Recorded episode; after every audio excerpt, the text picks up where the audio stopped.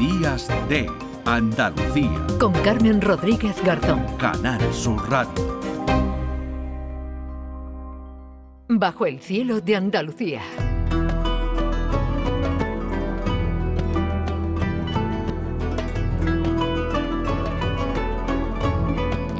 Nueve y 48 minutos, saludamos ya a Manuel Navarro. Hola, Manuel, ¿qué tal? Buenos días.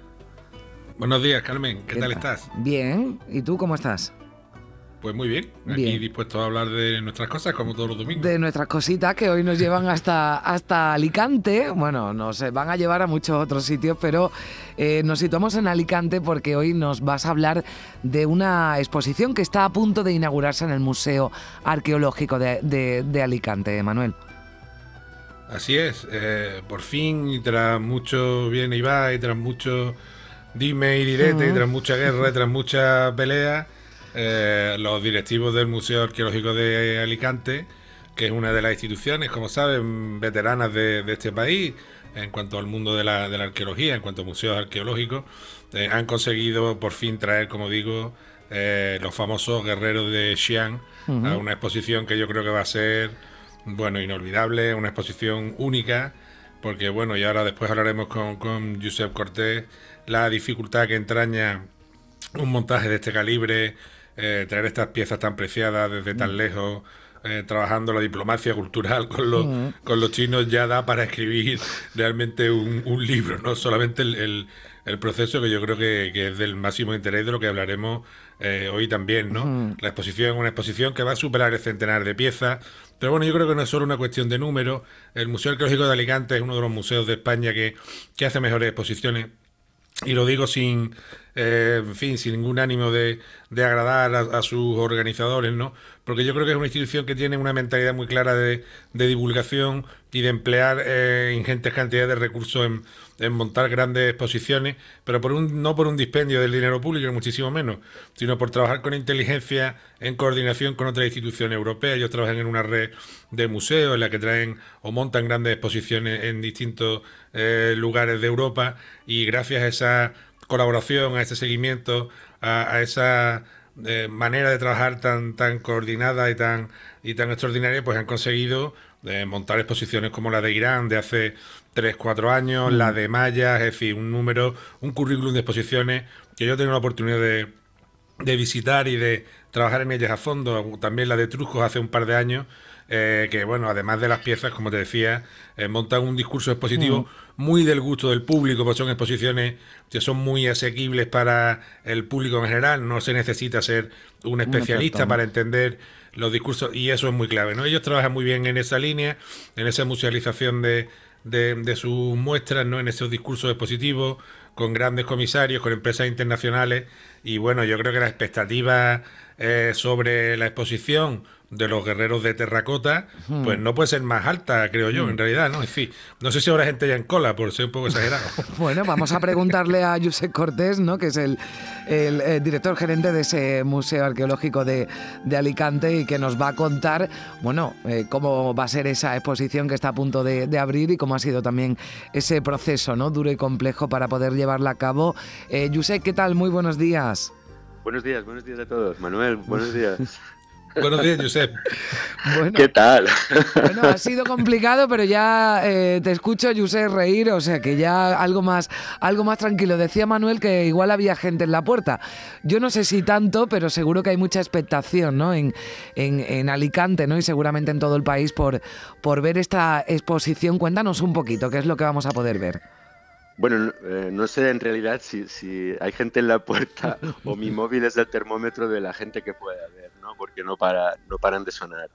La verdad es que desde, estábamos hablando el otro día con Manuel por la amistad que tenemos y, la, confianza también, que el primer correo electrónico que enviamos a la, digamos, a la organización que, controla las salidas de, estas piezas fantásticas desde allí, desde Shanxi, el Centro para la Promoción del Patrimonio Cultural de Shanxi, fue en septiembre del 2017 y es una exposición en la que hemos eh, puesto mucha ilusión, no solo nosotros, sino un montón de, compañeros y de alicantinos y de alicantinas que están deseosos de, poder entrar a ver la sala. Es decir, ha sido un proceso largo y difícil, mm, pandemia, crisis internacionales, cierres de los museos, eh, restricciones de movilidad, pero al final ha tenido una consistencia tan grande, también por parte mm. de los museos chinos, ¿eh? es decir, que ha sido una complicidad compartida mm. la que, en fin, a ver, toquemos madera, ¿no? Pero esperamos poderla inaugurar dentro de poco. Bueno, pero, pero ya están las piezas aquí, Josep.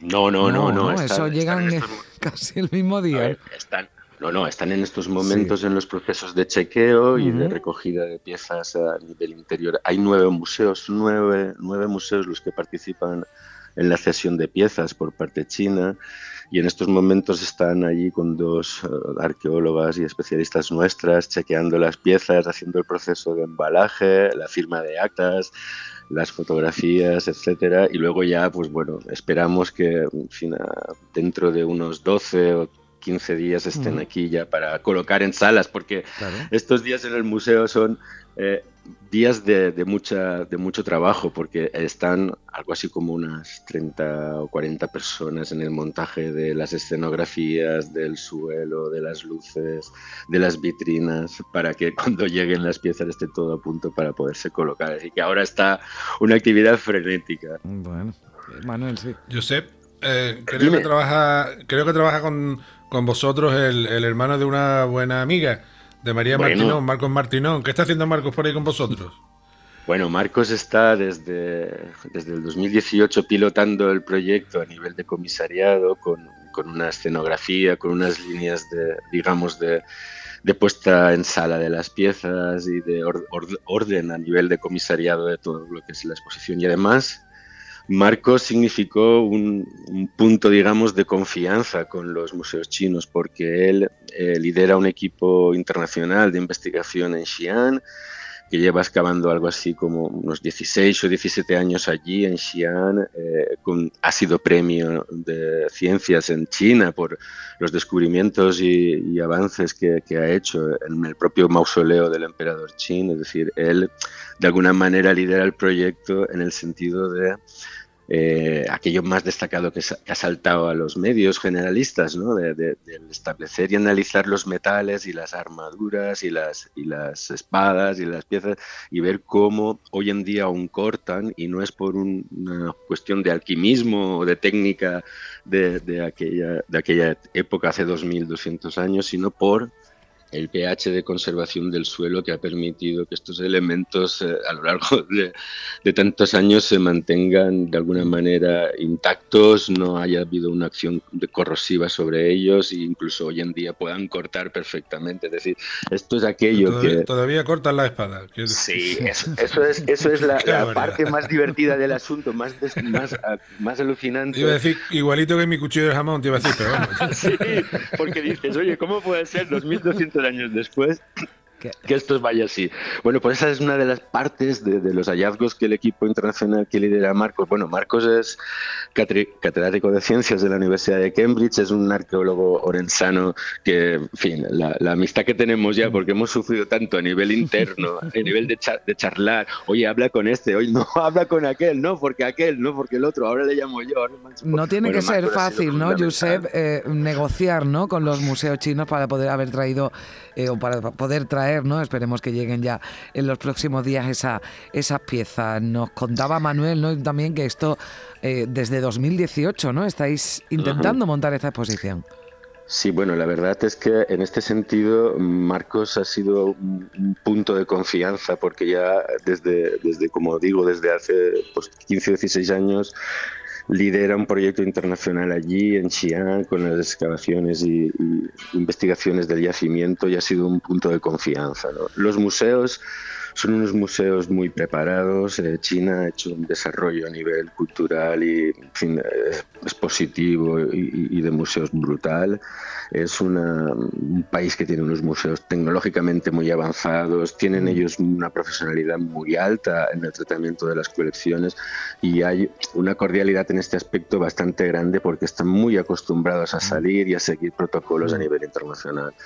¿Qué es lo que ha ocurrido y que ha demorado tanto por este asunto? Pues, fin, la, pandemia que nos ha trastornado a todos, eh, las restricciones internacionales, la falta de movilidad y luego la decisión final de, de, las autoridades chinas a la hora de permitir la salida de las piezas. Pero bueno, todo ha venido a coincidir precisamente porque este 2023 coincide con el 50 aniversario del establecimiento de relaciones diplomáticas entre España y la República Popular China y las autoridades chinas han pillado este proyecto como un poco la bandera del asunto a nivel cultural, ¿no? Entonces sí que se ha facilitado mucho a nivel, digamos, gubernativo que esta feliz coincidencia se haya producido este año. Nos quedamos sin tiempo, Josep, pero 28 de marzo se inaugura. ¿Hasta cuándo se puede ver? Para los que nos coge un poquito más lejos Alicante. Nada, nada, hasta el 28 de enero del 2024. Ay, es que estáis todos invitados. Bien, además bien, suben muchos andaluces al museo. Claro que sí, bueno, además, bueno, pues habrá que ir, ¿no? De verdad, de verdad, no Manuel, tú seguro que no te la pierdes.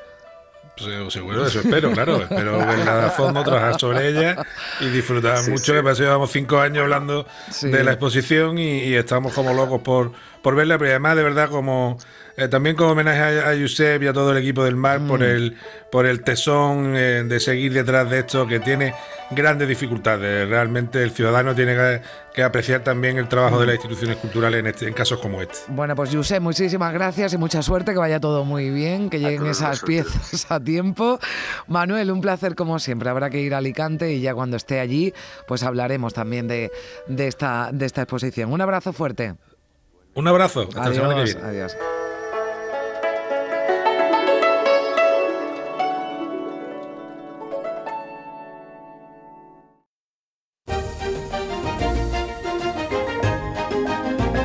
En Canal Sur Radio, Días de Andalucía, con Carmen Rodríguez Garzón.